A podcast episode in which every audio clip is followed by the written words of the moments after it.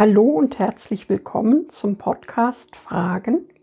Heute mit der Rubrik Kurz gefasst, ein Thema in fünf Minuten. Wir sind Sabine und Josef und wir freuen uns sehr, dass du reingeklickt hast. Schön, dass du dabei bist. Jesus hat uns Heilung versprochen und doch sind so viele von uns krank. Von den Lügen des Feindes hören wir jetzt von Josef.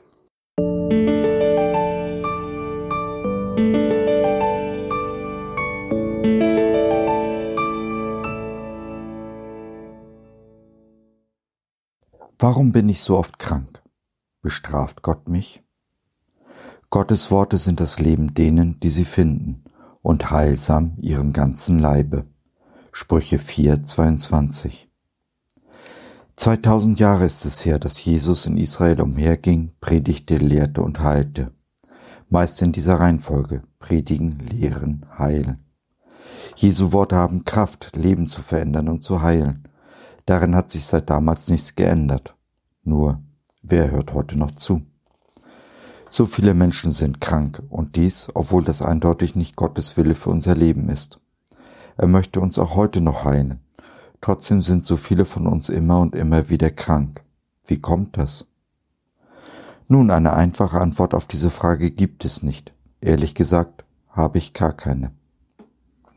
Aber eine Vermutung habe ich, auch wenn ich mich damit sehr weit aus dem Fenster lehne und vielleicht Widerspruch bei dir hervorrufe. Kann es sein, dass du dir selbst nicht vergeben hast, dass du die Vergebung, die Jesus dir am Kreuz anbietet, nicht vollständig angenommen hast? Kann es sein, dass du glaubst, Gott bestraft dich für all den Bockmist, den du angestellt hast? Kann es sein, dass du dich selbst bestraft? Kann es sein, dass du meinst, leiden zu müssen als Buße für deine Sünden und dass dein Körper dir diesen Wunsch erfüllt und mit Krankheit, Leid und Schmerzen antwortet? Kann es sein, dass du meinst, ein gutes Leben hättest du nicht verdient? Kann es sein, dass du dich nicht geliebt weißt? Kann es sein, dass all dies Einfluss auf deine Beziehung zu Jesus hat? Nehmen wir mal an, du gehst die Straße entlang spazieren und siehst in der Ferne Jesus auf dich zukommen. Nun weißt du aber, dass du ihm eine Menge Geld schuldest, so viel, dass du es in diesem Leben nicht wirst zurückzahlen können. Was tust du also? Du wechselst die Straßenseite, um Jesus aus dem Weg zu gehen. Nun wechselt Jesus aber auch die Straßenseite, kommt auf dich zu und schenkt dir all deine Schulden. Nimmst du dieses Geschenk an, so wirst du ihm um den Hals fallen, ihn küssen und in dein Herz schließen. Nimmst du aber das Geschenk nicht für dich an, wirst du weiterhin die Straßenseite wechseln, sobald er auf dich zukommt. Falls du überhaupt noch aus dem Haus gehst, aus Angst, Jesus zu begegnen.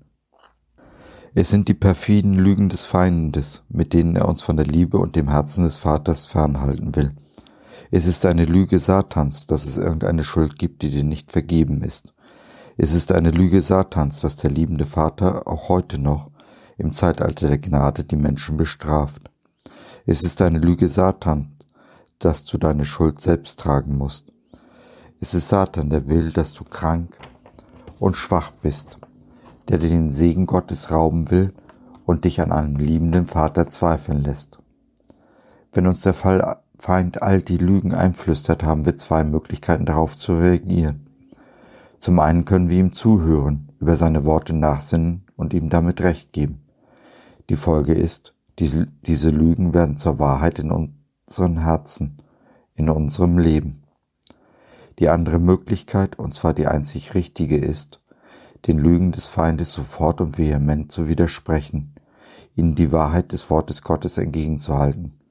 Was auch kommt, wir müssen unter allen Umständen an der Wahrheit festhalten, auch und gerade dann, wenn diese, diese Umstände der Wahrheit zu widersprechen scheinen. Helfen kann hier Seelsorge und Gemeinschaft, die wir mit ehrlicher Offenheit leben sollten. Wie Salomo schon feststellt, ist das Wort Gottes heilsam, es bringt Leben, aber auch nur, wenn wir es annehmen, aussprechen und daran festhalten. Wir brauchen unsere tägliche Dosis von Gottes Wort, in welcher Form auch immer. Wir brauchen ein verständiges Herz, um die Dinge anzunehmen, die Gott uns sagt. Wenn wir uns beständig darin üben, auf Gott zu hören, werden die Lügen des Feindes keine Wirkung mehr auf uns haben. Wir leben dann in der Vergebung und der Gnade Gottes, erfahren seinen Segen und Heilung. Kurz, Wir wissen uns geliebt von dem, der uns unendlich und bedingungslos liebt. Diese Liebe geben wir dann weiter an unseren Nächsten, der, Feind, der vom Feind belogen, niedergedrückt und klein gehalten wird. So stecken wir diese Welt mit der Liebe Jesu an und hinterlassen sie damit ein klein wenig besser, als wir sie vorgefunden haben. So, das war's für heute. Wir hoffen, du hattest Freude und konntest etwas mitnehmen.